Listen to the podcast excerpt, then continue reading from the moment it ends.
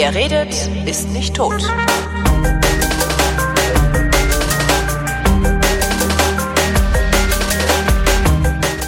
Willkommen zu einer neuen Ausgabe der Wissenschaft, wo es um Wissenschaft geht und mit Florian Freistetter. Wo es Und mit Holger Klein, auch wenn das grammatikalisch keinen Sinn gemacht hat. äh, wollte ich auch gerade sagen, wo es mit Florian Freistetter geht, obwohl, wer weiß. Ja, vielleicht gehen wir auch mit mir, ja, mal gucken. Wir gucken mal, genau. Ähm, was gibt's denn Neues im Universum? Ja, das Universum steht offensichtlich nicht mehr lange, wenn man sich anguckt, was äh, so abgeht. Ja. Aber wir werden vielleicht, vielleicht kriegen wir einen Podcast ohne Corona hin, oder? Gucken wir mal. Zu spät, also du hast es gesa gerade gesagt, aber vielleicht zumindest ohne aktuelles Gebabbel über Corona, weil die Lage ändert sich ja so schnell, so schnell kann ich gar nicht veröffentlichen hier. Ja, im Werbeblock muss ich ein bisschen was sagen dazu, aber ansonsten habe Ja. ich keine Termine, die mit dem, keine Themen, die mit dem Zeug zu tun haben. Alles klar, dann lasse ich das auch. Ja, äh, dann fange ich mit was Schönem an, was, äh, äh, was, was Kuscheligen mit einem weichen Fell. Das ist immer gut, wenn man anderswo zu viel nervige Nachrichten hat. Gab es einen schönen, schönen Thread auf Twitter, äh, weil alles so schrecklich ist, äh, jetzt Fotos von runden Tieren, Warum gerade runde Tiere? weil die alle sehr, sehr lustig ausgesehen haben.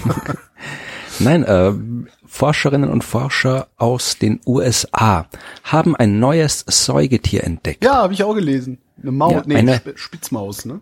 Eine, eine Spitzmaus, genau, eine äh, Verwandte der Gartenspitzmaus. Und man, das ist ja generell man, äh, neue Tierarten, neue Spezies, die kannst du ja noch und nöcher entdecken, wenn du Lust hast. Du kannst irgendwie äh, ein Stück Erde vom Boden aufsammeln und dann findest du, wenn du genau hinguckst, wahrscheinlich irgendwie ein paar Dutzend neue Bakterien oder aber das- Mikroorganismen oder sonst irgendwas. Das sind ja keine Aber- Säugetiere. Genau, Säugetiere, also man, die sind ja doch tendenziell größer. Also es gibt, glaube ich, keine Säugetiere, die nicht mit freiem Auge sichtbar sind. Also jedes Säugetier ist, ist äh, entsprechend groß und die großen Dinger entdeckt man immer zuerst. Das ist in der Astronomie genauso. Die großen Planeten, die großen Asteroiden finden wir auch immer zuerst. Und die großen Tiere findet man auch zuerst. Und unentdeckte Säugetiere, das ist wirklich was Seltenes. Also, dass man wirklich noch jetzt im 21. Jahrhundert ein neues Säugetier entdeckt, das kommt nicht so oft vor. Und darum ist das doch eine interessante Arbeit. Man hat das Ding gefunden in äh, Indonesien auf äh, Sulawesi, Insel um genau zu sein, wo ich Sulawesi, neulich genau. noch Kaffee her hatte. Mhm. So, es hieß der Kaffee so. Ich weiß gar nicht, ob der daher kam. Ja, und äh, dieser Spitzmaus hat den äh, wissenschaftlichen Namen Grokidura caudipilosa. Und äh, Grokidura ist halt einfach sind die Spitzmäuse, wenn ich mich äh, nicht täusche. Und caudipilosa heißt haariger Schwanz. Spitzmaus mit haarigem Schwanz. Ja, tatsächlich. Das ist deren äh, quasi äh, hervorstechendstes Merkmal, dass sie eben einen haarigen Schwanz hat. Was sie sonst noch äh, anders macht als sonst, ist, dass sie auf Bäume klettert, offensichtlich. Das machen Spitzmäuse anscheinend nicht.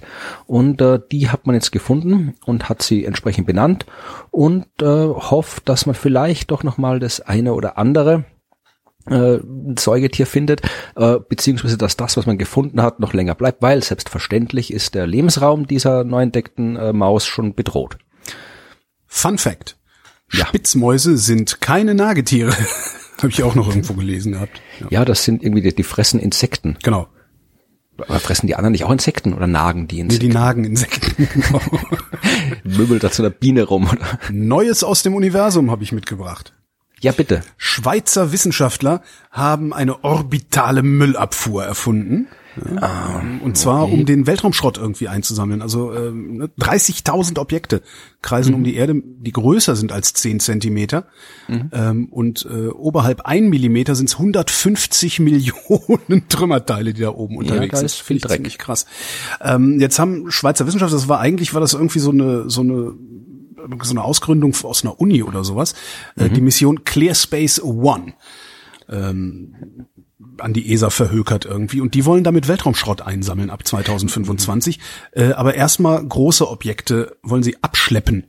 Darauf bin ich ziemlich gespannt. Als, als erstes Objekt wollen sie eine Vespa abschleppen. Anscheinend äh, fliegt im Weltraum eine Vespa rum. Das heißt, Elon Musk, Was? nicht nur Elon Musk hat. Was? Das glaube ich dir doch nicht. Das ist Ja, okay, Vega Secondary Payload Adapter. Gut. Ja, das, das fliegt da rum, ist 100 Kilo schwer äh, und ist 2013 mit einer äh, ESA-Trägerrakete äh, hochgeschossen worden und ist dann auf der Umlaufbahn verblieben. Und 2025 wollen sie diese Mission ja, hochschießen und erstmal dieses große Stück abschleppen und damit dann irgendwas machen. Ich bin gespannt, ob das wirklich passiert. Ja, machen wir jetzt eigentlich noch, machen wir Stereotyp-Witze äh, oder lassen wir das? Äh, sonst tatsächlich was anderes über Weltraummüll. Mach also mal. die, ja, nee, nee, einfach nur, wenn die Schweizer anfangen, den Weltraum aufzuräumen, dann Dann, dann richtig. Genau. Aber nee, also ich habe mich in, schon oft mit Weltraummüll beschäftigt, weil es natürlich ein sehr interessantes Thema ist, auch ein bisschen in mein Spezialgebiet fällt. Äh, Himmelsmechanik, Bewegung von Himmelskörpern, das können ja auch äh, künstliche Himmelskörper sein. Ich war sogar mal auf einer Konferenz über Weltraummüll. Das war eine seltsame Konferenz, die war so halb Wissenschaftler, halb Militärleute. Also die Hälfte von den Typen da sind in Uniform rumgelaufen. Das war eine Das seltsame Das kann ich ja gar nicht verstehen. Im Weltraum geht's doch so zivil zu, vor. Ja. zu. Ja, aber ich sag natürlich, wenn die ganzen äh, die Sachen, die dort, was viel was da rumfliegt, ist halt Militärzeugs, irgendwelche Spionagesatelliten und die Einrichtungen, die das überwachen, sind äh, hängen mit dem Militär zusammen. Also es hat mir jetzt nicht gewundert, dass da viel dabei war. Aber es ist tatsächlich ein, also es ist ein drängendes Thema, weil natürlich ist der der Weltraum groß. Also es gibt da so diese klassischen Bilder, die vermutlich in den Artikel, den habe ich jetzt gerade nicht, den du hast, aber vermutlich wird das so ein Bild sein mit der Erde und so einer Schrottwolke rundherum. Vermutlich. Ich habe den auch gerade nicht. Ja, und äh, das ist natürlich immer, das schaut immer sehr extrem aus, dieser Bilder, äh, aber natürlich nur deshalb, weil der Schrott nicht maßstabsgetreu ist. Also da ist schon äh, genug Platz. Das Problem ist, dass nicht jeder, jedes, nicht jeder Weltall, nicht jeder Weltall ist gleich. Das macht keinen Sinn. Ja, ja, Also, Florian. also es gibt unterschiedliche, unterschiedlich wissenschaftlich und wirtschaftlich relevante Bereiche des Weltalls. Also zum Beispiel die geostationären Umlaufbahnen. Ja, wenn du äh, Satellit haben willst, der immer auf Deutschland guckt, zum Beispiel, weil du da Fernsehsignale runtersenden willst, dann äh, geht es nur von einer bestimmten Position aus und nicht von anderen Positionen. Das heißt, äh, an diesen geostationären Punkten ist viel Gedränge. Es gibt noch andere Bereiche, niedrige Umlaufbahnen, wo viel Gedränge ist. Und das heißt, da ist dann, wenn sich da Müll ansammelt, da hat man schon ein Problem. Und ähm, das zweite Problem hat man, dass, äh, dass sich alles bewegt. Also das ist nicht Müll, der wie bei uns auf der Erde einfach rumliegt, sondern der ist ja ständig in Bewegung. Und äh, vor allem auch die Umlaufbahnen sind nicht konstant, weil Ach echt? ja, na, generell sind Umlaufbahnen von nix konstant. Auch die Raumstation zum Beispiel musst du immer wieder äh, anheben, damit sie nicht irgendwann auf die Erde knallt, weil das durch die durch die Restatmosphäre dort oben beeinflusst wird. Durch die die kleinen Objekte können durch die das Sonnenlicht direkt beeinflusst werden. Ja, Ah, also okay. den Druck der Strahlung, Strahlungsdruck heißt das. Also da hast du jede Menge nicht gravitative Kräfte und du hast natürlich Störungen, äh, gravitative Störungen vom Mond und so weiter. Also das sind alles komplexe Umlaufbahnen und du kannst nicht quasi beliebig genau vorhersagen, wann wo die Dinger rumfliegen.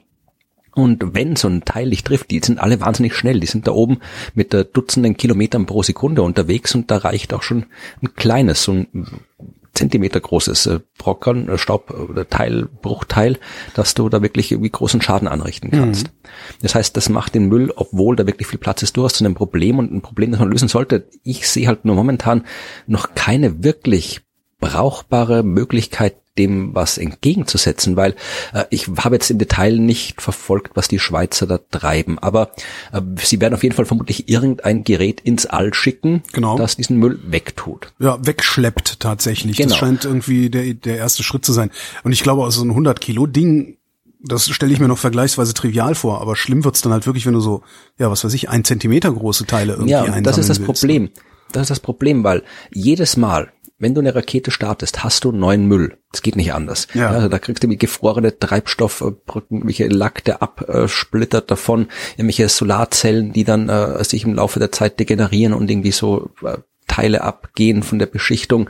Äh, da ist was jeder, die ganzen nicht gebrauchten Raketenstufen und alles. Also jeder Start erzeugt neuen Müll. Und wenn ich jetzt quasi ein großes Drum wegschleppe, dafür aber irgendwie Unmengen kleine Trümmer neu erzeugt habe, dann hat man ein Problem nicht viel gelöst. Vor allem, weil man dann, wenn das so, diese ganzen Missionen, die ich jetzt bisher gesehen habe, diese ganzen Techniken, das sind wirklich so welche Greifer oder welche Seile, die dran montiert werden und dann quasi so in die Atmosphäre reinhängen. Eigentlich brauchst den, du, äh, die, die, die eigentlich Reibung brauchst du eine riesige, eine riesige Filtertüte wahrscheinlich, ne? Ja, aber das, auch das funktioniert nicht. Also natürlich hundertprozentig und liebe äh, Hörerinnen und Hörer, spart euch bitte in den Kommentaren mir Bilder und Links und Videoausschnitte von der Weltraumputze von Spaceballs zu schicken. Äh, ich habe die tausendmal gesehen. Ja. Jedes Mal, wenn ich von Weltraummüll erzähle, kommt die. Äh, ist lustig, wenn man es zum ersten Mal hört, ist aber auch keine wirklich, also selbst Techniken, die daran angelehnt sind, das geht nicht, weil da sind wir wieder beim großen Weltraum. Ich kann da nicht einfach so wie ich hier äh, auf der Erde mit dem Müllkehrfahrzeug wie einmal die Straßen auf und abfahren, dann habe ich alles weg. Äh, der Welt, das Weltall ist groß. Da kann ich nicht irgendwie so eine Putze, Sauger, was auch immer, wenn Saugen im Weltall geht sowieso nicht. Aber irgendwie so ein Ding hinschicken, das dann einfach alles einsagt, weil ich einfach, ich da brauche ich wieder, da muss ich da ständig, da muss ich Unmengen neue Infrastruktur ins Weltall bauen, um diese Geräte, wie auch immer sie funktionieren, aufzutanken und so weiter. Also das ist, wenn, dann müsste man eine Methode finden, wie man das von der Erde aus erledigen kann, zumindest den Kleinkram. Man kann, es gibt Überlegungen, da wirklich so mit, mit Laserstrahlen drauf zu heizen und die entweder halt wie noch kleiner zu machen oder halt dann irgendwie aufzuheizen, dass die dann irgendwie andere Eigenschaften haben und die, der Strahlungsdruck anders wirkt, die in der Atmosphäre stärker beeinflusst werden und von selbst runterkommen. Aber auch da, das ist vielleicht technisch möglich, möglich, aber nicht bei allen Objekten. Und dann hat man wieder das Problem, dass du dafür auf der Erde jede Menge große Laserkanonen bauen musst, die ins All schießen und dir nicht sicher sein kannst, ob nicht mal jemand auf die Idee kommt, mit den Dingen woanders hinzuschießen. Oder auf was zu oder auf was zu schießen, was noch nicht kaputt ist. Mhm. Ja, also äh, diese ganzen Weltraummüllgeschichten, ich verlinke dann vielleicht noch mal ein paar Artikel oder, oder Podcasts, die ich zu dem Thema aufgenommen habe, die sind, das ist wirklich ein Problem, das ist eine, das, eine Ressource, die wir auch geschafft haben zu vermüllen. Ja, also das Weltall ist tatsächlich eine wichtige wirtschaftliche Ressource für uns, äh, wenn man allein nur denkt, was alles auf dieser Welt per GPS durch die Gegend gesteuert wird. Ja, wir ja. haben es ja auch super geschafft, die Erdatmosphäre zu vermüllen. Warum ja, soll nicht da noch ein paar Kilometer rausgehen? Ne? Ja, ja, eh. Und also insofern, aber es ist, da tun wir uns halt wesentlich schwerer, das wieder aufzuräumen. Also, wenn, gut, wir tun uns auch auf der Erde schwer, aber da wäre es prinzipiell leichter. Wir tun es halt nur nicht, ja. Wir tun es halt einfach nicht, obwohl es leichter wäre. Im Weltall ist es auch prinzipiell schwer. Also ich bin gespannt gespannt, was die Schweizer dann machen, ob das was wird. Ich habe schon viele in den letzten Jahren, viele geplante Missionen zur Weltraummüllbeseitigung gesehen. Meines Wissens nach so richtig äh, gestartet oder ist keine davon. Aber wir können ja hoffen. Genau.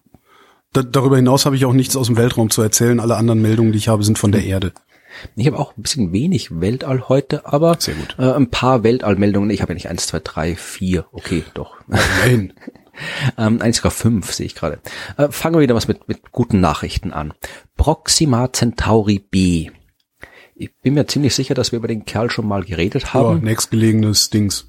Genau, das ist also Proxima Centauri ist der uns nächstgelegene Stern und äh, knapp vier Lichtjahre weit entfernt und äh, da hat man schon vor einiger Zeit einen Planeten gefunden. Also man hat äh, schon ähm, früher mal, die Jahreszahl weiß ich gerade nicht, einen Planeten gefunden, hat sich herausgestellt, den gibt's gar nicht, das war nur quasi ein Messfehler. Dann hat man aber echt einen Planeten gefunden und äh, dieser Planet äh, ist tatsächlich einer, der zumindest von der Größe her und von der Masse her erdähnlich ist. Also ich muss das jetzt vermutlich nicht nochmal ausbreiten, dass erdähnlich nicht heißt. Zweite so Erde! Erde. ja, also das habe ich, glaube ich, wirklich oft genug hier im Podcast schon erklärt. Also erdähnlich heißt so groß ungefähr, so schwer ungefähr wie die Erde.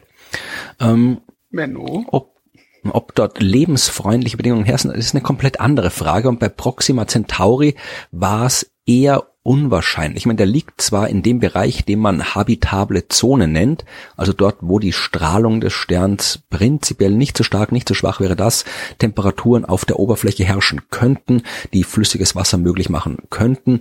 Dazu muss natürlich irgendwie Wasser da sein, es muss eine Atmosphäre da sein und so weiter. Also mhm. das ist, äh, nur weil der in einer habitablen Zone ja. ist, heißt das noch lange nichts. Aber man weiß halt erstens, dass der Proxima Centauri ein roter Zwergstern ist. Mhm. Das heißt, rote Zwergsterne sind sind äh, klein, wie der Name nahelegt, strahlen schwach und äh, wenn man einen Planeten haben will, auf dem es warm genug ist, dann muss der Planet nahe genug ranrücken. Mhm. Das heißt, dieser Planet Proxima Centauri b, der äh, braucht nicht irgendwie äh, 365 Tage für eine Runde um seinen Stern, wie die Erde um die Sonne, sondern der braucht nur elf Tage. Oh. Das heißt, der ist wirklich sehr nah dran. Ganz schön windig und, dann auf der Oberfläche. Ne? Ich sag doch, dich mache ich fertig. Irgendwann ja, habe ich dich, irgendwann bringe ich dich in die Klapse. Ja, äh, ich werde nachher auf den Wind zurückkommen, tatsächlich aber auf einen anderen Wind. Ja, ähm, also man weiß, dass äh, ein Planet, der so nahe dran ist, da stehen die Chancen gut, dass er äh, quasi die, na, wie heißt's auf Deutsch, dass äh, dass der äh, die Rotation sich durch die Gezeitenkraft so angepasst hat, dass der Planet immer die gleiche Seite zum ah, Stern okay. zeigt. Mhm. Also das, äh, ich bin mir jetzt nicht hundertprozentig sicher, ob das bei Proxima Centauri B nicht, der Fall ist. Ist das nicht das, was der Mond auch macht? Genau. Ja. Und das macht der Mond und das liegt halt auch daran, dass der Mond von der Gezeitenkraft der Erde abgebremst wird. Die Rotation, im Detail ist es ein bisschen komplizierter, aber im Wesentlichen läuft es darauf hinaus und natürlich üben auch Sterne, also die, die Sonne übt, also ein Drittel der gesamten Gezeitenwirkung, die auf die Erde wirkt, stammt von der Sonne. Mhm. Also selbst wenn der Mond verschwinden würde, hätten wir immer noch Gezeiten auf der Erde, die von der Sonne stammen. Und ähm, der Mond ist halt nur deswegen, äh, übt größere Gezeiten auf uns aus, weil er näher dran ist. Mhm. Und natürlich die Erde übt Gezeiten auf den Mond aus. Und diese Gezeitenkraft der Erde auf dem Mond hat den Mond so weit abgebremst, die Rotation, dass sich eben dieser synchrone Zustand äh, eingestellt hat. Und das kann auch bei Planeten passieren. Also ein Stern und ein Planet, die sich sehr nahe sind, dann kann die Gezeitenkraft des Sterns dafür sorgen, dass der Planet äh, dem äh, Stern immer die gleiche Seite zuwendet, was äh, nicht unbedingt optimal sein kann für Leben, weil dann hast du eine Hälfte des Planeten, auf dem es immer hell ist und immer heiß ist und eine andere Hälfte, auf der es immer kalt ist und immer dunkel ist. Und äh, dazwischen hast du Winde, äh, wenn eine Atmosphäre da ist. Also das ist äh, generell keine lebensfreundliche Bedingung. Ich bin mir aber jetzt, wie gesagt, nicht hundertprozentig sicher, ob äh, Proxima Centauri wirklich einer ist, der äh, so hinzeigt oder ob der noch außerhalb dieser Grenze ist, was aber nichts macht, weil es gibt noch einen anderen Grund, aus dem Proxima Centauri lebensfeindlich sein könnte. Und das ist der Stern selbst. Denn rote Zwerge, weiß man, sind sehr aktiv die erzeugen äh, sehr viele Strahlungsausbrüche, sehr starke Sternwinde. Ah, das sind wir jetzt bei den Winden. Und ähm, das äh, könnte dafür sorgen, dass äh, wenn da halt irgendwie ständig der Planet mit äh, Teilchenstrahlung, mit äh, Strahlungsausbrüchen, vor allem mit ultravioletter Strahlung, ja, das tun die recht gerne, äh, diese roten Zwerge bombardiert wird, dann ist das fürs Leben nicht so optimal mhm. ultraviolette Strahlungsausbrüche ständig. Jetzt haben aber Wissenschaftlerinnen und Wissenschaftler aus vielen Ländern ähm, untersucht, äh, wie das jetzt tatsächlich aussehen könnte, also wie eine Atmosphäre aussehen könnte und äh, ob die Atmosphäre stark genug wäre, um uns, äh, um uns, um die, um das Leben, sofern es denn existieren könnte, auf Proxima Centauri vor dieser UV-Strahlung zu schützen, weil das passiert ja bei uns auf der Erde. Ja. Wir haben eine Atmosphäre, die blockt ja einen großen Teil der UV UV-Strahlung ab, ja, also durch die Ozonschicht zum Beispiel.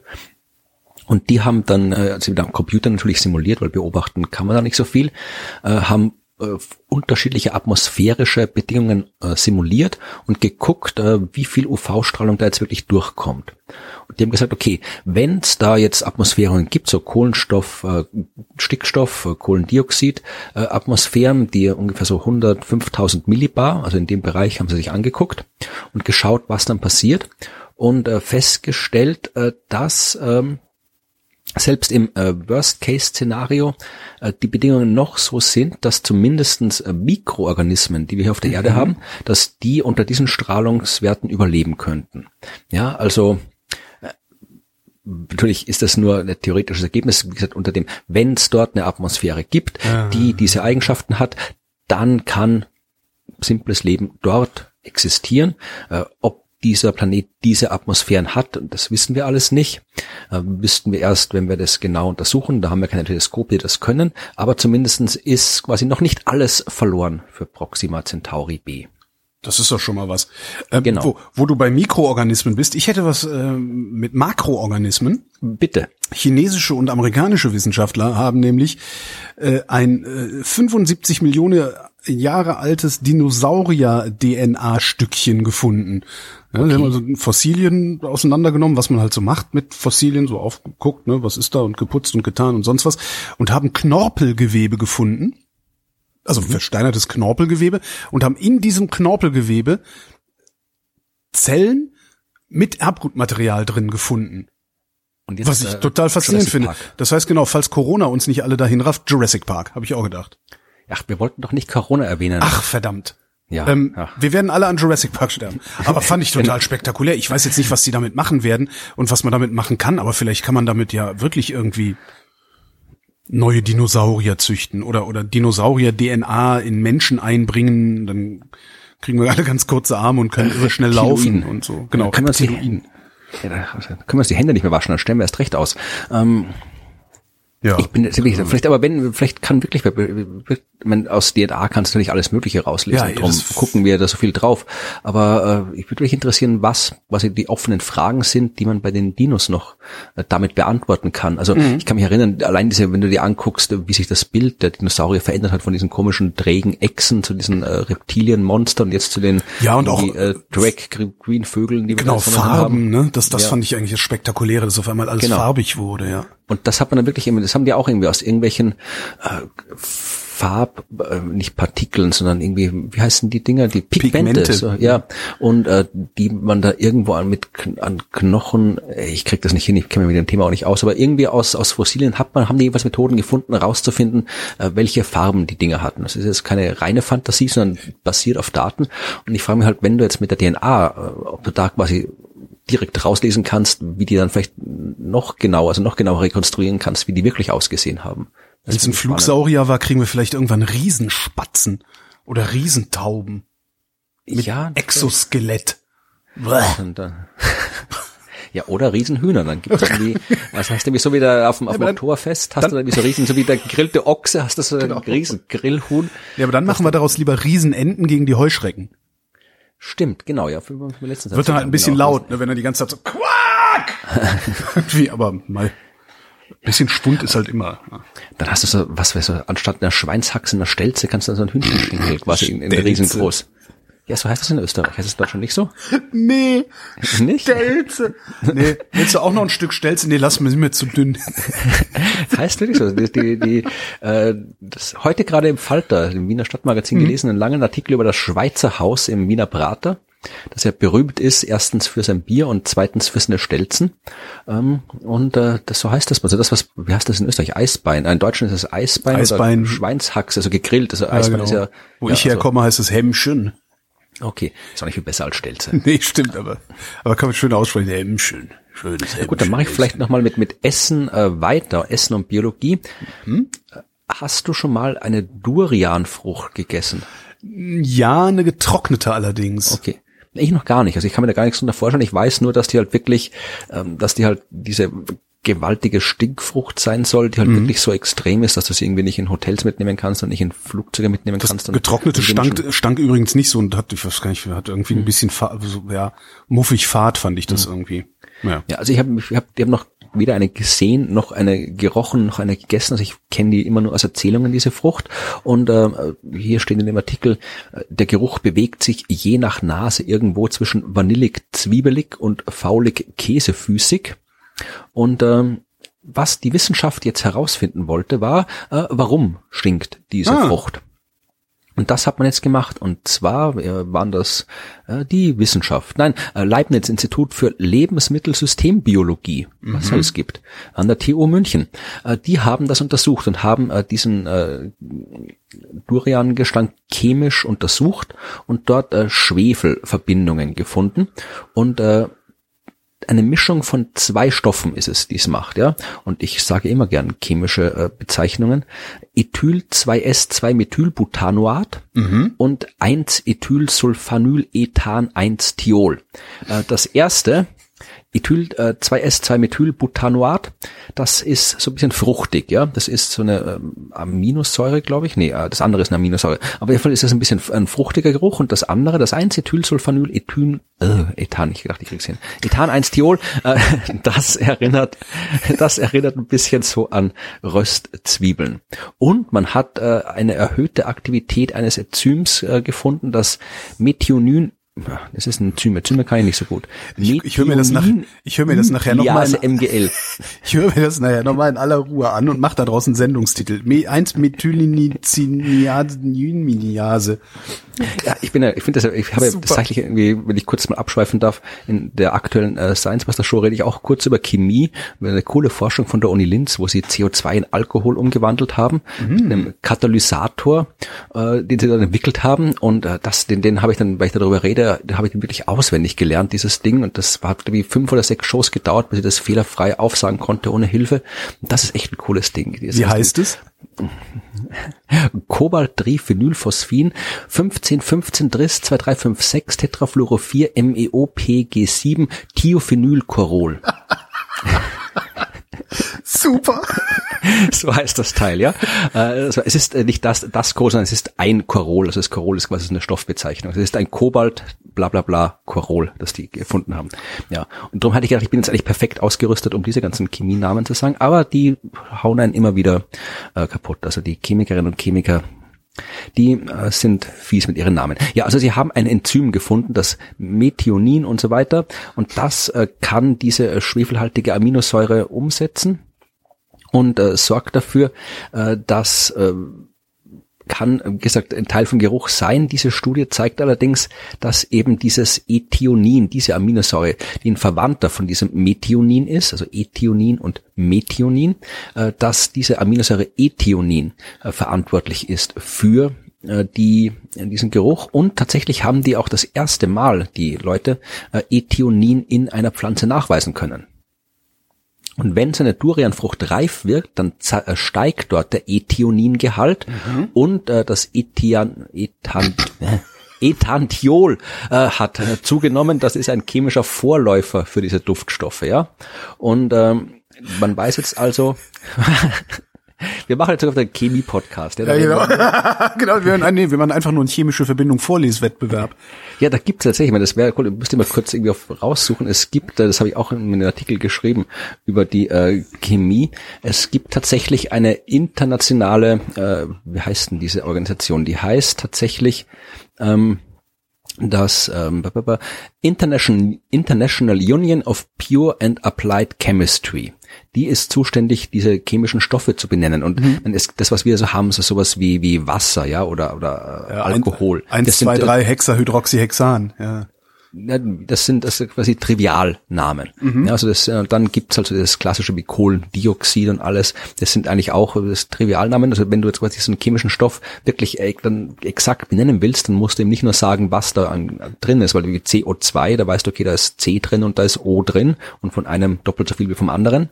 Aber äh, es sagt dir noch nicht, wie die genau zusammenhängen, welche Art von Bindungen sind, wie das räumlich orientiert ist. Und das sind zum Beispiel jetzt in dem Namen, den ich vorhin gesagt habe, ist, sind dieses 15, 15 Tris, 2, 3, 5, 6 Tetrafluor. Das sind alles diese räumlichen Anordnungen und so weiter. Und Okay. wenn du das eben wirklich exakt beschreiben willst, dann äh, bekommst du eben diese elendslangen Bezeichnungen. Tatsächlich äh, gibt's äh, äh, die längste benannte Verbindung, äh, das heißt ein Protein, äh, das hat den Trivialnamen Titin. Was Ach, das geht ja noch, ja. Ja, das ist aber der Trivialname. Äh, Der korrekte chemische Name hat insgesamt 189.819 Buchstaben. Aha. Und äh, man kann den tatsächlich, man, wenn wer will, kann das irgendwie, ich guck mal, wer auf die schnell gegoogelt kriegt, dann kann man das verlinken. Äh, man kann das äh, anfangen und äh, äh, vorlesen. Es fängt an, oh Gott, Methionol, Dreonyl, Dreonyl, Glutaminyl, Arginyl und dann geht's weiter und hört auf mit Isoleucin. Ist ein Aber, bisschen äh, wie Pi auswendig lernen, ne? Pi auswendig lernen ist viel, viel cooler, muss ich sagen, weil ich bin ja... Weil du's kannst, Pi. Ja, und äh, am 14. Äh, März ist oder war, je nachdem, wann es hört, äh, in der offizielle Pi-Tag. Aber ähm, ich glaube, es gibt keinen Verein, der äh, Methonyl, Dreonyl, Dreonyl, Glutaminyl und so weiter irgendwie auswendig äh, gelernt hat. Und wenn es eine gibt, muss ich mir überlegen, ob ich beitreten will oder nicht. Aber ich kann es mal verlinken. Also ich habe tatsächlich, glaube ich, eine Seite gefunden, da steht's drinnen.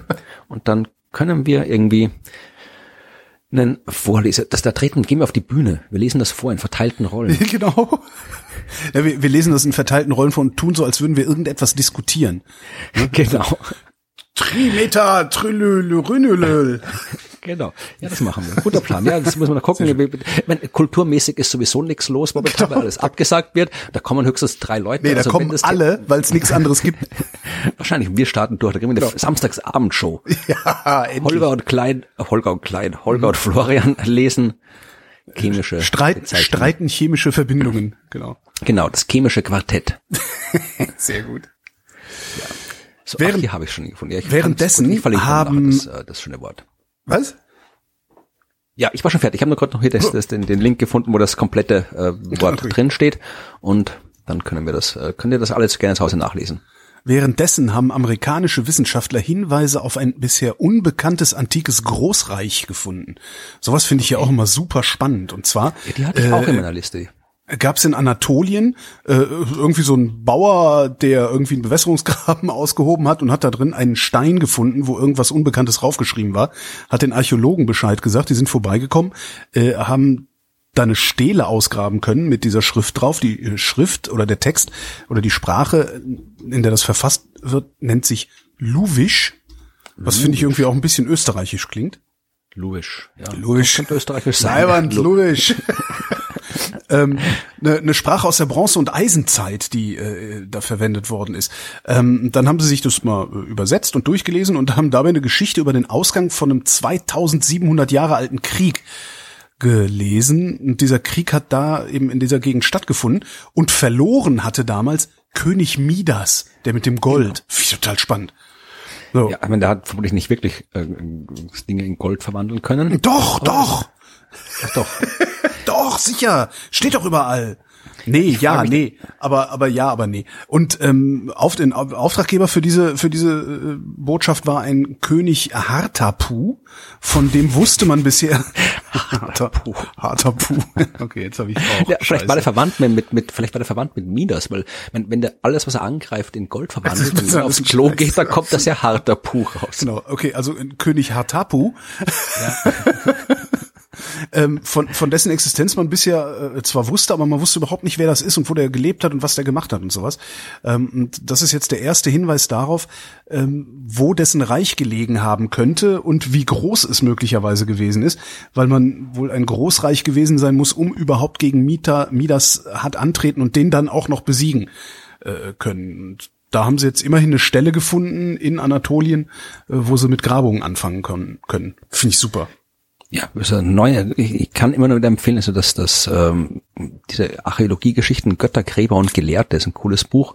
ähm, ja, das ist so ein Klassiker von C.W. Ceram. Das ist, glaube ich, ein Künstlername, weil der, ähm, der die, die echte Person, äh, ich glaube, das war aus einer Zeit, wo, ich glaube, die Person ist auch nicht irgendwie ganz äh, moralisch einwandfrei, wer auch immer der Typ war. irgendwas war aber, Ja. Aber äh, es ist auf jeden Fall ein wirklich cooles, also der beschreibt wirklich so die klassische Entdeckung der klassischen, wie halt die Leute irgendwie äh, die klassischen Großreiche, also irgendwie die in Griechenland, Troja, ähm, äh, Ägypten, äh, Mesopotamien gefunden haben. Und es gibt noch einen zweiten Band, der heißt Schwarze Schlucht und irgendwas anderes. Und da beschreibt er, wie das äh, Reich der Hethiter entdeckt worden ist. Und das ist eine wahnsinnig geile Geschichte. Also die Hethiter, äh, das sind auch Typen, die dürften auch in der gleichen Gegend rumgelaufen sein wie hier die dieses neue Reich, also auch das so in der Türkei, Anatolien. Und äh, diese Hethiter hat man eigentlich bis dahin, so bis zum ähm, späten 20. Jahrhundert, glaube ich, äh, 20. Jahrhundert, so, nee, 19. Jahrhundert, Entschuldigung, äh, bis zum späten 19. Jahrhundert eigentlich nur aus ein, zwei Sätzen in der Bibel gekannt, ja. Da waren dann irgendwie, was die in dem Alten Testament, wo ständig irgendwelche Völker aufgezählt werden hier und er vernichtete die, die so und so und es kamen die so und so und da waren dann die Hethiter mit drin. Und mehr hat man über die nicht gewusst. Und dann hat man durch Zufall ein paar so alte äh, Schrifttafeln gefunden, äh, man hat dann bei Ausgrabungen ein paar so alte Ruinen gefunden und dann wirklich so Stück für Stück rausgefunden, aha, da war ein ziemlich großes Reich, das ziemlich lange Zeit existiert hat und das waren eben die Hittiter. Also das, das finde ich fast so cool wie neue Säugetiere ist, äh, neue Großreiche entdecken. Und das, was ich ja auch ganz spannend finde, ist, nur weil das mal in der Bibel erwähnt wurde, sich auf die Suche danach zu machen. Da gehört ja auch einiges an ja, Gottvertrauen dazu. Äh, Ja, überhaupt aber- mal zu sagen, ich, ich gucke jetzt mal, ob da was dran ist, weil eigentlich würdest du ja sagen, ja komm, ey, die- das ist sowieso, die Hälfte davon ist sowieso sich ausgedacht. Die andere Hälfte hat sich der Papst im dritten Jahrhundert äh, erlogen und äh, fertig aus. Wir, wir betrachten das jetzt einfach nur als ja, Roman sozusagen. Äh, schon schon äh, spannend. Ja. Ja, ja, cool. Kann ich empfehlen. So, dann äh, habe ich, willst du noch eine Geschichte, sonst suche ich was. Ich mache meine.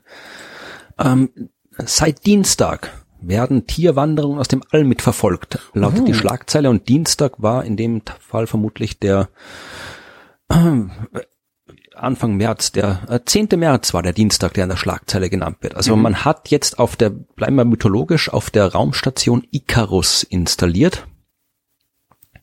Und äh, Icarus ist natürlich ein Akronym und heißt so viel wie International Corporation for Animal Research Using Space. Ja, also wie üblich sehr bemühtes Akronym, aber äh, ist unter anderem äh, vom Max Planck Gesellschaft, aber auch von der russischen Raumfahrtbehörde, vom DLR, äh, die kooperieren da. Und man nutzt das eben wirklich, um aus dem All gucken zu können, wie Tiere migrieren. Jetzt nicht mehr im Teleskop, also die sitzen ja nicht oben und schauen sich hier irgendwie, weiß ich nicht, die, die Vögel oder die äh, Hirschen, die Hirsche migrieren nicht. Aber äh, die gucken jetzt quasi nicht die Tiere, sondern die haben tatsächlich Tiere mit Miniatursendern ausgerüstet. Mhm. Und ähm, diese Daten kann man quasi vom All aus dann empfangen. Man hat äh, dort ein Computerprogramm, das immer mit der quasi erstens weiß, wo der Sender selbst ist, weiß, wo die ISS ist. Äh, die Daten werden alle lokal gespeichert, weil die ISS, die Raumstation, ist ja nicht immer von jedem Punkt aus der Erde zu sehen. Mhm. Und jedes Mal, wenn die Raumstation quasi über das Tier drüber fliegt, schickt äh, der Sender automatisch die aktuellen Daten hin. Also jetzt nicht nur die Positionsdaten, die gesammelt worden sind, sondern auch irgendwie so Luftdruck, Temperatur und andere Umgebungsdaten. Und äh, da laufen so die Tiere rum und jedes Mal, wenn die Raumstation rüberfliegt, schicken sie ihre Daten hin an die ISS und dort werden die vom Computer an Bord verarbeitet und dann, wenn die verarbeitet sind, wieder zurück, äh, glaube ich, nach, äh, nach Moskau runtergeschickt und dann mhm. kriegst du eine Online-Datenbank und kannst da wirklich gucken, wo die Tiere langlaufen. Was ich cool, cool finde. Ich hoffe, so das ist irgendwie cool. auch mal ja, genau. öffentlich zugänglich, dass man irgendwie selbst gucken kann. Ja, das wäre so cool, so, so Crowdsourcing. Kann ich irgendwie meinem ja, Hund einen Chip einpflanzen oder sonst irgendwas und gucken dann vom Weltall, wo er sich rumtreibt. Da habe ich gerade noch was Schönes gesehen. Äh, kennst du die Sensebox? Wo du Crowdsourcing Nein. sagst. Ähm, das ist eine Umweltdatenbeobachtungsstation für zu Hause. Okay. Ähm, da gibt es ein Basismodell, da, ne, da macht halt irgendwie, weiß ich nicht, Temperatur und so, und dann kannst du dir so Module dazu kaufen. Äh, äh, UV, UV-Belastung, Feinstaub, ähm, Wind, äh, Bodenfeuchte und sowas alles. Kannst das alles so zusammenklicken, kriegst es dann, wenn du das haben willst, geliefert, also fertig konfiguriert geliefert. Ähm, baust das bei dir auf dem Balkon oder im Garten, je nachdem, ob du Bodenfeuchte misst oder nicht, mit auf und ähm, machst dann so ein Open Data Citizen Science Ding damit. Also cool. lädst die Daten dann halt ins Internet hoch und äh, jeder kann darauf zurückgreifen. Total cooles Teil ist das, ja. Also das Einzige, es kostet halt nicht wenig Geld allerdings, aber äh, also ich glaube, ich habe mal geguckt, was ich also das Ding, was ich gerne auf dem Balkon hätte, das ist ohne UV-Strahlung, weil mein Balkon nach Norden rausgeht und es ist ähm, ohne Bodenfeuchte, aber mit Feinstaub, weil ich an der Straße wohne. Und da wäre ich so bei 280 Euro gelandet oder sowas. Aber wer die über hat, finde ich ein total geiles Teil. Also schöner als jede mhm. Außenwetterstation irgendwie. Ja, also Wetterstationen sind generell cool. Also erstmal für die Wissenschaft cool. Also glaubt gar nicht, sieht man jetzt erst hier mit dem Klimawandel, also was, was es ausmacht, wenn man lange zurückreichende und dauerhafte äh, Wetterdaten hat, mhm. also Wetterstationen. Und je mehr natürlich, desto besser. Desto besser kannst du dann irgendwie hier, äh, je besser ich weiß, was in der Vergangenheit passiert ist, desto besser kann ich gucken, was in der Zukunft ist. Ja. Und äh, früher war das, also ich weiß, dass äh, Sternwarten äh, sehr oft Wetterstationen waren oder eigentlich fast jede Sternwarte hat eigentlich eine Wetterstation mit äh, irgendwie mit dabei. Äh, die Sternwarte in Jena ist eine der, wo ich gearbeitet habe, ist eine, wo am längsten, glaube ich, durchgehend in Deutschland gemessen wird. Äh, aber es gibt noch ganz viele andere natürlich eigene meteorologische Warten. Und äh, wenn das jetzt wirklich so Citizen, man, das ist ja was, das ist ja wieder so ein typischer Fall. Also vermutlich, ich überleg gerade, ob, ob ein Smartphone das kann wahrscheinlich keine so Temperatur, Sonnenstrahlung, das, man hat es meistens irgendwo einstecken, das wird nicht gehen. Mhm. Aber vermutlich ist es jetzt kein großes technisches Drama, wirklich so kleine Dinger zu äh, entwerfen, die man, die sich jeder irgendwie einfach hinpappt, an sein eigenes WLAN äh, ja. ranhängt und das dann kontinuierlich quasi, dann hast du wirklich so ein komplettes Netzwerk überall, wo wer ist. Das, das wäre, das, das fände ich halt total geil, aber das, das, das dazu müsste halt so ein Ding wie diese Sensebox in so großen Mengen produziert werden, dass es dann halt auch wirklich vielleicht nur noch 30 Euro kostet oder so. Und dann könntest du das halt wirklich übers komplette Land oder den kompletten Globus ausrollen mhm. letztendlich. Das wäre, ja, das wäre toll. Ja, naja. Nano, Nano, ähm, das Sonne, in der Atmosphäre ausgestrahlt werden und dann gleichzeitig noch das Sonnenlicht reflektieren und den Klimawandel lösen. Die Technik wird uns retten. Ja. Alle. Uns alle. Immer. Immer. Außer die Luft. Die Luft. Amerikanische Wissenschaftler haben nämlich festgestellt, wie Raucher mhm. die Luft belasten, obwohl sie nicht rauchen. Und zwar haben sie in einem äh, Mainzer Kino, also Mainz in Deutschland, äh, ein Experiment gemacht. Mhm.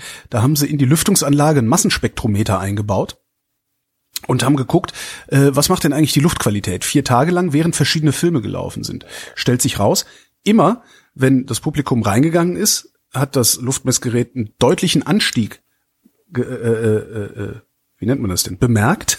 Ja, äh, von gemessen. gemessen. gemessen, das war das Wort. Verdammt. Äh, von 35 Chemikalien, die beim Rauchen entstehen und nur beim Rauchen. Und äh, sie vermuten, dass das Ausgasungen der Raucherkleidung ist. Ja, die dann vorher noch schnell eine Kippe geraucht haben und dann da reingegangen sind. Und ähm, praktisch deren Störvariablen rausrechnen war, dass sie geguckt haben, wie war denn eigentlich die Schadstoffbelastung bei jugendfreien Filmen. Da war sie nämlich geringer als bei Filmen, die nur von Erwachsenen angeguckt wurden. Und das Krasse daran finde ich, die Menge der Schadstoffe für die Dauer des Films entspricht einer Belastung durch Passivrauchen von bis zu zehn Zigaretten.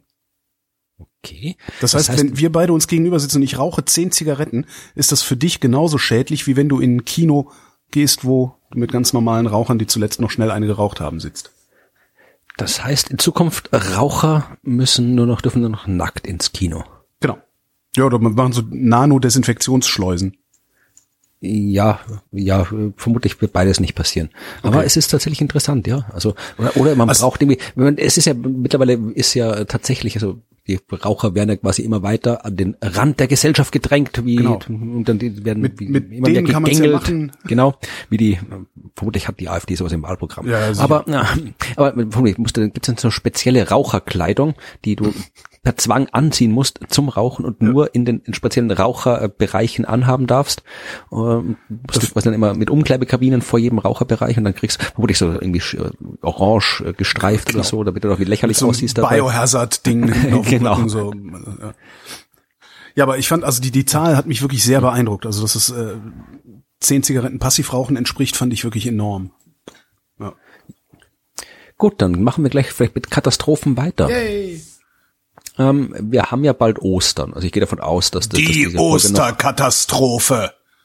Ja, die Osterkatastrophe. Ich gehe davon aus, dass dieser Podcast noch vor Ostern veröffentlicht wird. Was? Ich weiß ähm, nicht, wann Ostern ist. Äh, ich glaube am 12. April, wenn ich mich nicht täusche. Das krieg ich hin. Ja. Ja. Äh, und äh, Ostern ist erstmal, ja gut, Ostern ist Ostern, das ist mal das eine. Und das andere ist, ein Riesenasteroid rast zu Ostern auf die Erde zu. Verheerender Asteroideneinschlag.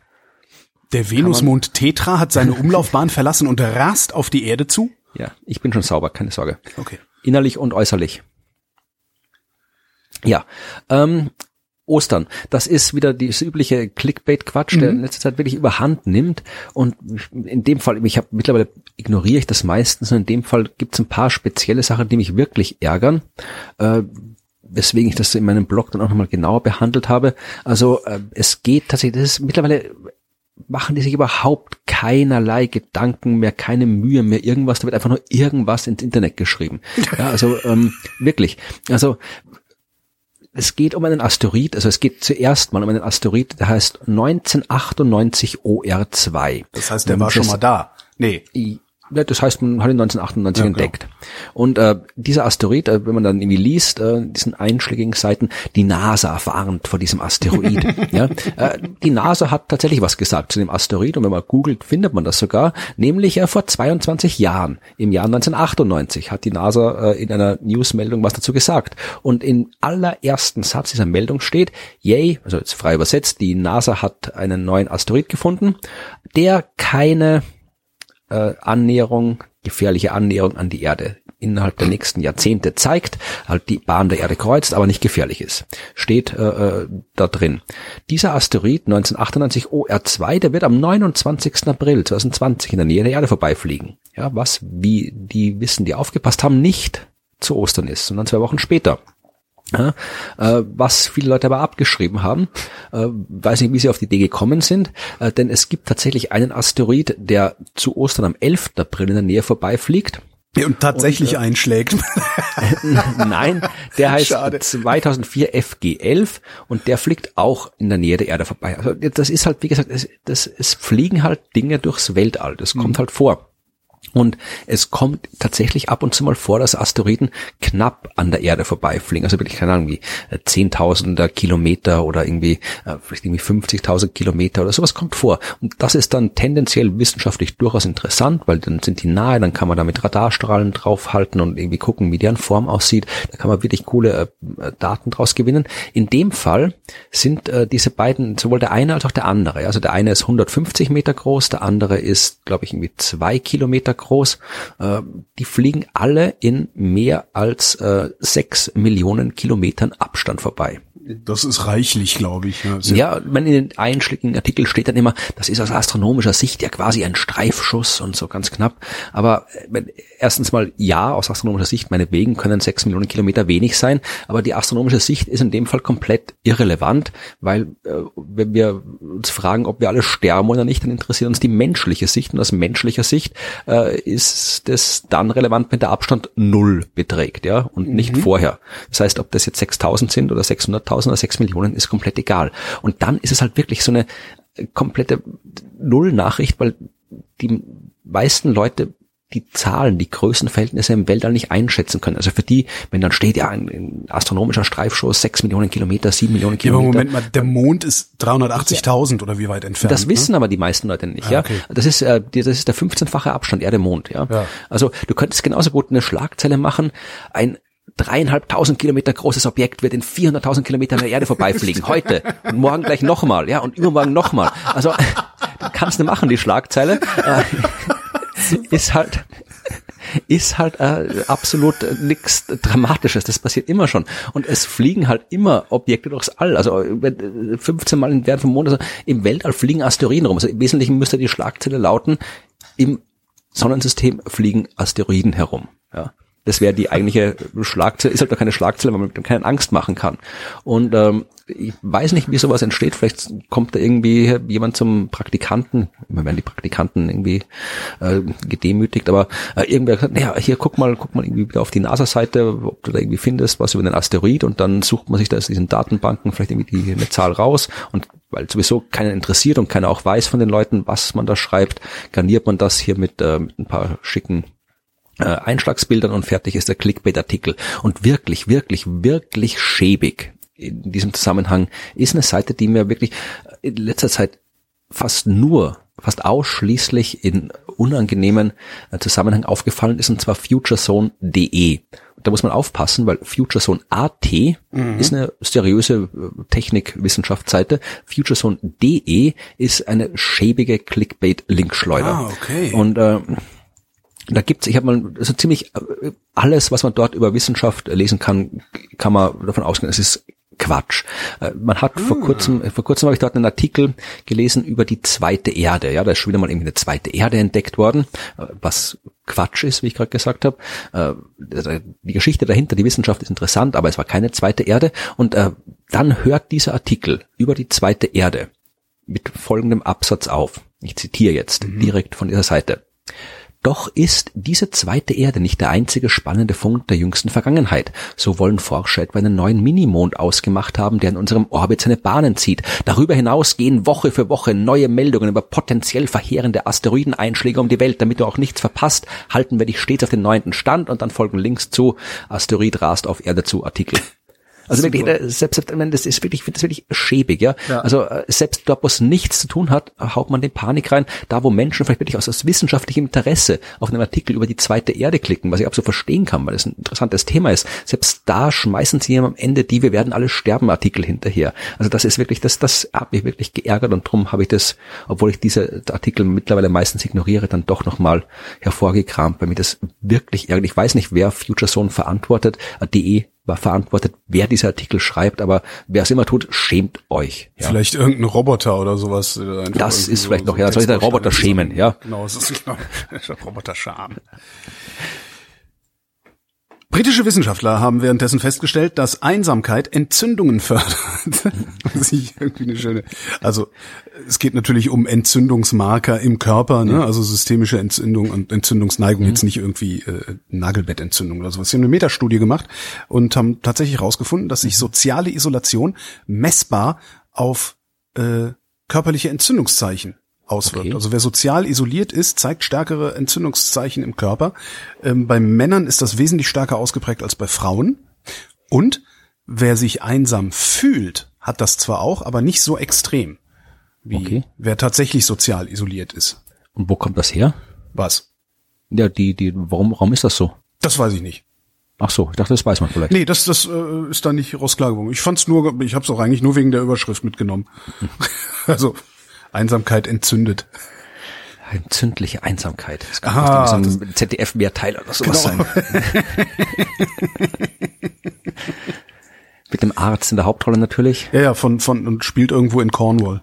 Genau, ja. Entzündliche Einsamkeit. Ja, äh, äh, du noch, oder? Ja, ich habe noch zwei gute, Ja, gute bitte. Nachrichten mitgebracht. Die eine ist, dass schwedische und ungarische Wissenschaftler festgestellt haben, dass Hunde Wärmestrahlung mit der Nase aufnehmen können. Die Überschrift lautet, sie können sie Kann riechen, was sie natürlich nicht können. Die menschliche Nase hat fünf Millionen Riechzellen, die Hundenase ähm, hat 300 Millionen Riechzellen, außerdem ein proportional größeres Hirnareal, um das, was diese Sinneszellen aufnehmen, dann auch tatsächlich zu verarbeiten. Äh, was ich auch krass fand, war, Forscher schätzen, dass Hunde etwa eine Million Mal besser riechen können als wir. Eine Million Mal. Der, ich würde verrückt werden. Naja, Ich überlege gerade, was man da so alles riechen kann, aber ja, schlimm ist das, ganz schlimm. Also dann, dann kannst du halt auch, also das, das ist ja, die riechen halt Zeit, ne? Die, stimmt, ja. Ja, die riechen zeitliche Verläufe. Also das ist äh, schon, finde ich, sich das einfach mal vorzustellen, dass du, dass ein Mensch viel länger in einem Raum ist, als er im Raum ist, wenn du so gut riechen kannst, finde ich schon sehr faszinierend. Äh, was sie jetzt gemacht haben, ist, sie haben äh, zwei Objekte hingestellt, dann Doppelblindversuche mit Hunden gemacht, ähm, zwei Objekte mit einem Temperaturunterschied, den kannst du als Mensch nur feststellen, wenn du den das Objekt anfasst. Ähm, die Hunde waren aber in der Lage, aus anderthalb Metern Entfernung das wärmere Objekt jeweils zu identifizieren. Cool. Und ähm, sie vermuten, dass äh, das indirekt auch ähm, passiert bei Rettungshunden, die Verschüttete unter Lawinen aufspüren. Also Ja, dass das sie die nicht riechen, sondern dass sie die Wärmestrahlung äh, dieser Leute aufnehmen. Ich meine, das ist ja das, was wir künstlich hinkriegen. In der Astronomie ist ja Infrarotastronomie Ja, ist ja, stimmt. Zum Beispiel, wir haben halt äh, Teleskope, die, die sensibel sind für Infrarotstrahlung, Wärmestrahlung. Kann ja, jede Handykamera kann das, ja. Also du kannst damit quasi mit der Handykamera, klassisches Experiment, nimm eine Fernbedienung, halt sie vor die Handykamera und wenn du dann irgendwie auf die Fernbedienung rumdrückst, siehst du die Lampe leuchten an der Genau. Fernbedienung, die du sonst nicht leuchten siehst. Ja. Weil das, und war cool, dass Hunde das mit ihrer Nase können. Hm. Finde ich cool. Dann erzähle ich was, äh, wo die Hundenase viel Wärme äh, und viele Wärmeunterschiede äh, registrieren könnte. Florian baut wieder goldene Moderationsbrücken, ja. Aber solche von goldenen, ja. Aber Wenn es auf dem Planeten WASP oder WASP 76b Hunde gäbe, dann wären sie erstens sehr schnell tot und zweitens könnten sie davor vielleicht noch coole Sachen mit ihrer Nase riechen. Äh, Es geht um einen Planeten, es geht um Superpuffs Ah, Superpuff. Hm? oder Superpuff. Ach so. Äh, Das äh, sind äh, ist eine Klasse von Planeten. Wir reden ja meistens immer nur über Supererden, ja, weil uns nichts interessiert außer der Erde und die zweite Erde. Aber natürlich gibt es da draußen auch alle anderen Planeten. Ja, also es gibt äh, Planeten wie Jupiter, Saturn, Gasplaneten. Es gibt so Eisplaneten wie Uranus und Neptun und so weiter. Und ähm, es gibt Planeten anderswo, die es bei uns gar nicht gibt. Ja, die Supererden zum Beispiel. Ja, also Planeten mit einer festen Oberfläche, die aber deutlich mehr Masse haben als die Erde. Ja, also sowas zwischen Erde und Neptun ungefähr. Ja, also Neptun ist ein großer Eis-Gas-Planet. Äh, die Erde ist die Erde und dazwischen haben wir nichts im Sonnensystem. Anderswo gibt's oder sowas. Und äh, dann gibt's eben auch die Superpuffs. Das sind äh, Planeten, die äh, äh, zwar eine Durchmesser eine Größe haben, die ungefähr in die Ecke von Neptun, Uranus, Jupiter, Saturn geht, also wirklich so groß wie die Gasriesen, allerdings eine extrem geringe Masse haben, also die eine extrem geringe Dichte haben. Ja, und beim Stern äh, Kepler 51 hat man zum Beispiel sowas entdeckt, da hat man drei Superpuffs entdeckt, die äh, haben die Dichte von Styropor, 0,0 Gramm pro Kubikzentimeter, 0,03 Gramm. So ein sehr, sehr leichter Planet, ne? Genau, ja, die sind halt wirklich, äh, das liegt vermutlich daran, dass die halt wirklich sehr nah an ihrem Stern äh, sind oder der Stern halt so heiß ist, dass die wirklich quasi so aufgeheizt werden, dass das Gas halt wirklich äh, extrem luftig ist quasi. Und ähm, Schaumplaneten. so ungefähr, ja. Und dann gibt's auch noch ultra heiße Jupiter. Ja, der Name ist eigentlich selbsterklärend, also quasi noch heißer, äh, aber auch ein Gasplanet. Und so einen hat man jetzt eben gefunden. Leute von der Europäischen Südsternwarte haben den gefunden. 640 äh, Lichtjahre entfernt im Sternbild Fische. WASP 76b heißt das Ding. Und WASP ist Wide Angle Search for Planets, glaube ich, ist einfach so ein Beobachtungsprogramm. Mhm. Und ähm, dieser Planet ist, das ist einer von denen, die ich vorhin äh, erwähnt habe, die gebundene Rotation haben. Also wo eine ah, okay. Seite mhm. immer zum Stern zeigt, die andere nicht. Und äh, auf der Seite, die zum Stern zeigt, hat es ungefähr 2400 äh, Grad. Was schon ordentlich frisch ist. Ja, Da wird also ja der Hund in der Pfanne verrückt. Ne? Sehr schön. Ähm, genau. Und äh, das hat natürlich äh, extreme Auswirkungen. Ja, also man weiß natürlich, man hat ein bisschen ähm, eine Ahnung, was es dort äh, in, für, für in der Atmosphäre für Zeug gibt. Und unter anderem ähm, weiß man, dass es äh, dort so heiß ist, wenn der äh, Teil zum Stern zeigt, ähm, dass dort äh, es Moleküle im Wesentlichen nicht gibt. Ja? Also es ist so heiß, dass Moleküle auseinanderfallen, ja, sondern nur noch Atome, einzelne Atome da sind. Mhm. Das ist so heiß, die können nicht zusammenhalten. Was viel heißt, also wenn es dort äh, Metalle gibt, weil irgendwo muss ja auch Metall mit drin sein in diesem Planeten. Plasma Planet. Ja, nee, Plasma Planet ist das falsche Wort. Aber Plasma Planet ist mir egal, nee, klingt geil. Ja, aber diese Metalle halt, du hast ja auch irgendwie im, im Jupiter, im Saturn hast du auch Metalle drin, aber die stecken halt dann irgendwo im Kern oder sind hm. irgendwie verteilt in der Atmosphäre und fallen da gar nicht auf, weil da so viel, enorm viel Wasserstoff und Helium noch mit drin ist. Aber die gibt's dort und in dem Fall ist es halt so heiß, dass du wirklich, du hast da Eisen verdampft dort in den Temperaturen. Jetzt hast du aber auch, weil eine Seite immer äh, heiß ist, die andere immer kalt ist, extreme äh, Temperaturunterschiede zwischen heiß und kalt mhm. und extreme Winde die halt von der Tag zur Nachtseite führen und die reißen auch dieses verdampfte Eisen, diesen Eisendampf mit sich. Und was passiert, wenn äh, das äh, verdampfte Eisen von der heißen auf die kalte Seite kommt? Es wird wieder fest und es regnet. Es regnet das heißt, auf dem Eisen? Eisen. Ja. Wow. Ragnarök. Ja, das wäre da, da braucht man wirklich einen ordentlichen Schirm. Und äh, das hat man wirklich entdeckt. Die haben mit einem hoch, äh, wirklich so einem Spektrographen, also wo du wirklich das Licht analysieren kannst, dann gucken kannst, wirklich was da äh, für Zeug in der Atmosphäre ist und haben wirklich damit gezeigt, erstens, dass eben dieser Planet nicht nur unterschiedliche Tag- und Nachtseitentemperaturen hat, sondern eben auch diese Tag- und Nachtchemie quasi entdeckt. Mhm. Ja, also die haben diesen Eisendampf gefunden an der Grenze, die die Tagesseite von der Nachtseite trennt, aber nicht an der Seite, also quasi an der Abendgrenze. Also eine Seite ist quasi Abend, die andere ist Morgen. Mhm. Und äh, auf der Abendgrenze haben sie die ähm, gefunden, auf der Morgengrenze nicht. Das heißt, äh, dass äh, der Eisendampf wird halt äh, kommt halt nicht komplett rum durch den Wind, sondern kondensiert halt und regnet dann einfach in tiefere Schichten ab. Das heißt, äh, dort haben wir einen Planeten gefunden, auf dem es Eisen regnet. Heavy Metal. Also alle Rain, im Kopf behalten sollten, die sich übers Wetter beschweren. Sehr geil. Jawohl.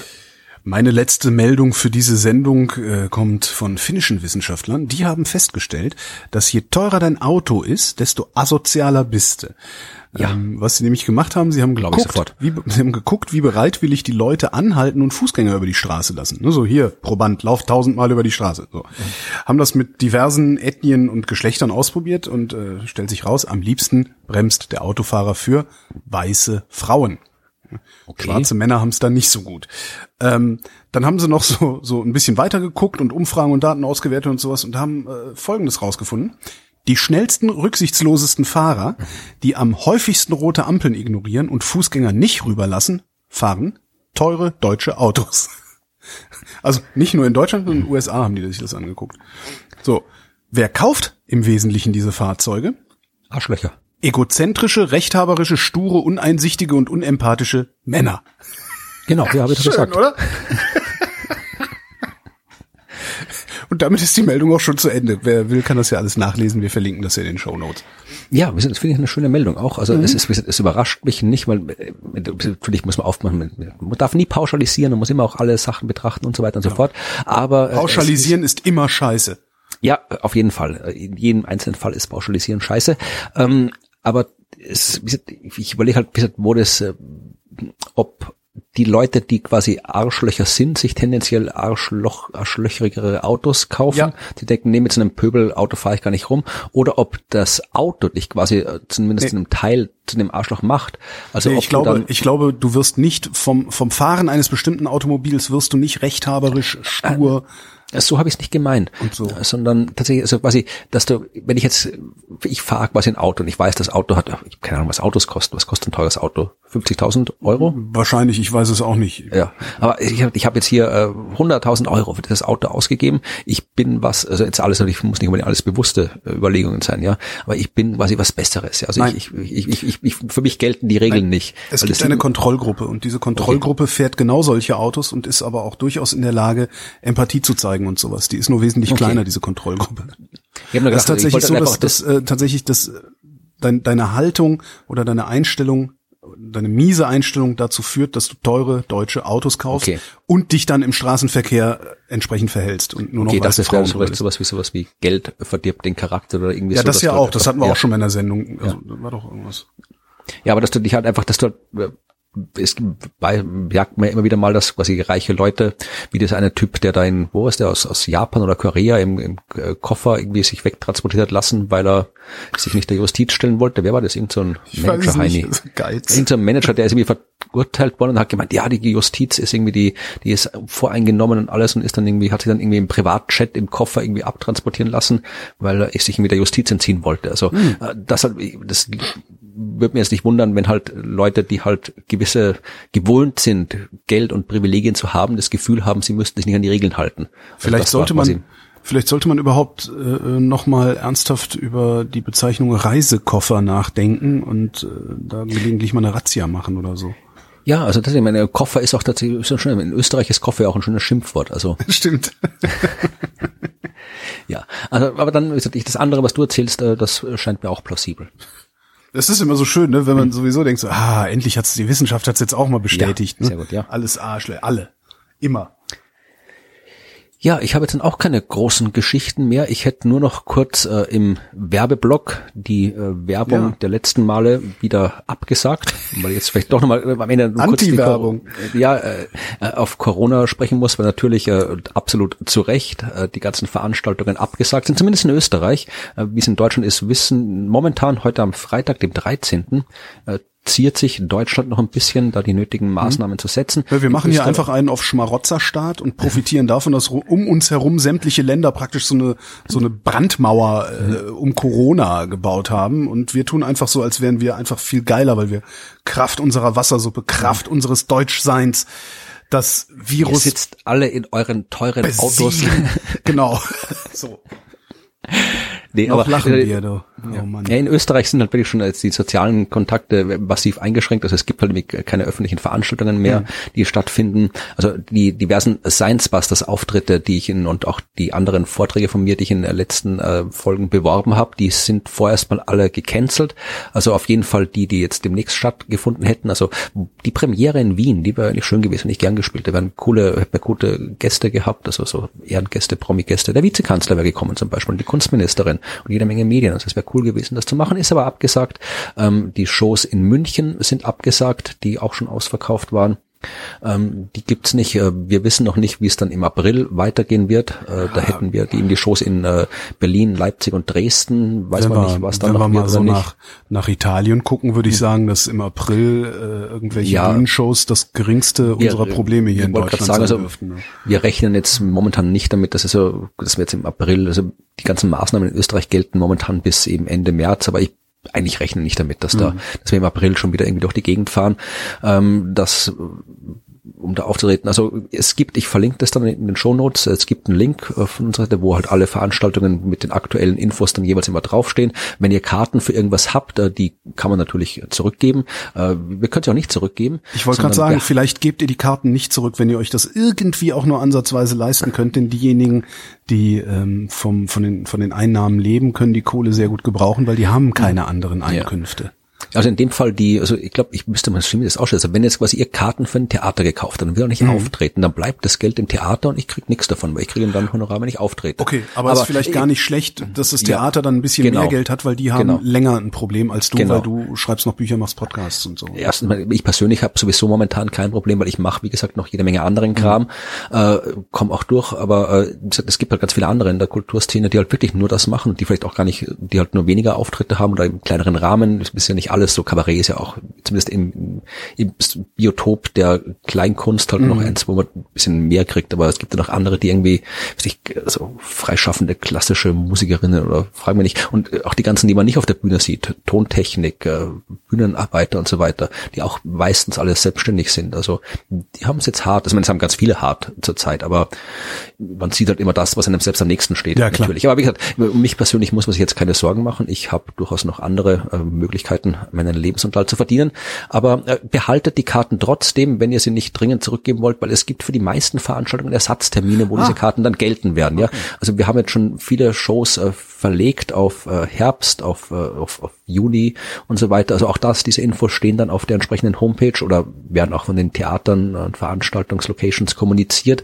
Also äh, guckt euch das an. Also wir, wir tun unser Bestes, das so vernünftig wie möglich äh, zu machen, dass alle äh, sowohl Publikum als auch die Künstlerinnen und Künstler möglichst gut da irgendwie durchkommen, ohne dass danach die Kulturszene irgendwie am Boden liegt. Das war doch mal eine angenehme Werbung jetzt, oder? Ja, also wie gesagt, ich überlege gerade, ich kann, könnt doch, könnt doch meine ganzen anderen Kram jetzt bewerben. Ja, hört meine Podcasts, kauft meine Bücher, lest meinen Blog, äh, schenkt mir Geld. Äh, ich, ich kann vielleicht wirklich am Schluss nochmal, also mit äh, du hast ja immer, du wirst noch hier Fahrrad-Content mal einbauen. Brauchst du ein Fahrrad oder was? Nee, ich habe eins, ich habe eins gekauft, aber ich weiß, dass vermutlich äh, viele äh, begeisterte Fahrradfahrerinnen und Fahrradfahrer in der Hörerschaft sind. Und ich habe mir jetzt vor kurzem hier in meiner neuen Wohnung in Österreich, wo ich auch ein bisschen mehr Platz habe, mir ein neues, äh, so ein Heimtrainer gekauft. Mhm. Ich hatte früher irgendwie zehn Jahre lang so ein Ding rumstehen, das ich mal für 100 Euro im Supermarkt gekauft habe, wo vor fünf Jahren der Lenker abgefallen ist und ich immer freihändig geradelt bin. Also bin ich eine Schrottmaschine und habe mir gesagt, jetzt kaufe ich mal wirklich was Schönes Neues, was mhm. auch hält, was auch Wert hat und habe mir ein Schwinn oder Swin, weiß ich wie die Firma mhm. ja, Schwinn, äh, IC8 gekauft, ja. Mhm. Das ist äh, ziemlich ziemlich geiles Teil, ist extrem leise, wirklich cool und äh, kann auch mit äh, Swift reden, also dieser äh, Fahrradspielsimulation, also du quasi wirklich so halt mit anderen virtuell gemeinsam Ist das das Ding, was letztens was letztens aufgehört hat zu arbeiten? Nee, nicht, dass ich wüsste. Nicht? Es gab irgendwie, irgendwo habe ich eine Nachricht gelesen, dass bei genau sowas, so, wo du dann eben mit deinem äh, Fahrradergometer äh, mit anderen um die Wette fahren kannst online, die sind irgendwie pleite gegangen oder sowas und dann sind die ganzen ganzen Heimtrainer in Lockdown gegangen und stehen nee. da jetzt so gebrickt in der Ecke rum. nee, also da gibt's da gibt's äh, mehr davon, äh, solche Firmen, aber Swift ist das große, nee, Swift geht nicht weiter. Okay. gesagt, ich kann mit dem auch fahren, ohne dass ich das Swift einschalte. Da muss ich einfach nur mein, mein ich muss ein bisschen nicht meinen Laptop, äh, mein, Fahrrad ist ein USB kann per USB quasi USB die Daten an den Computer schicken und äh, der Computer macht dann den Rest. Also das geht alles auch. Nee, meine Frage ist einfach, ich möchte gerne wissen, ob jemand in der Hörerschaft so ein Gerät hat und mir sagen kann, äh, ob es da regelmäßig Probleme mit den Computern gibt, weil ich habe das auch so ein, ein normales Display, wenn es von dem Swift mal abgesehen, das ist ein ganz normales Display, das halt das anzeigt, was man auf Fahrrädern so anzeigt, ja, also wie Distanz, Geschwindigkeit, Umdrehungszahl mhm. und so weiter, so wie im Fitnessstudio. Und das Ding zeigt Werte an, die schlicht und einfach nicht stimmen können. Ja, also ich fahre da angeblich auf diesem Teil mit äh, 5, 45 kmh durch die Gegend, ich fahre in äh, einer halben Stunde 20 Kilometer. Für das habe ich, das, das, das kann nicht stimmen. Ja, also so schnell fahre ich nicht und so angestrengt fühlt sich das auch nicht an. Also da kann irgendwas nicht stimmen und ich habe keine Option gefunden, irgendwas einzustellen, zu kalibrieren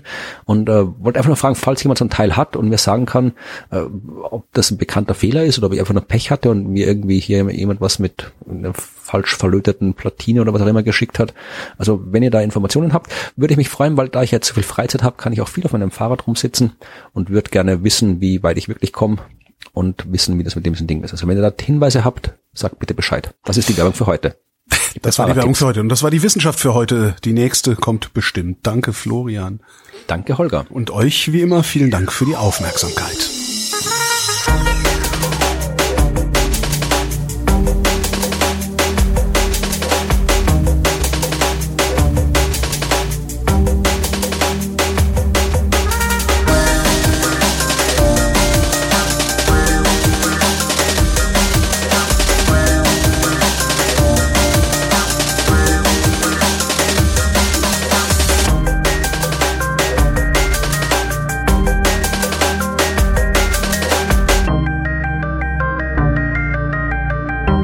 Redet, ist nicht tot.